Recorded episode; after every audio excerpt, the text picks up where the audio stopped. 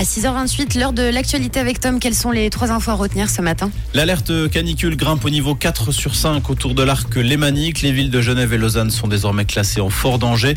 Ce rehaussement signifie que les températures élevées peuvent provoquer des troubles de la circulation, des malaises physiques, notamment chez les personnes vulnérables.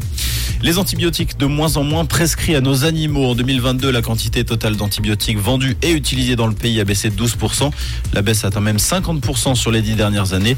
Elle s'explique notamment par une réduction de l'administration d'antibiotiques à titre préventif. Le mondial de football féminin s'est clôturé hier sur une victoire de l'Espagne, victoire 1-0 pour les Espagnols face à l'Angleterre qui décroche ainsi le premier titre planétaire de leur histoire. Merci Tom et comme chaque matin, on vous donne rendez-vous dès 7h pour tous vos titres développés. Rouge, l'actu revient à 7h.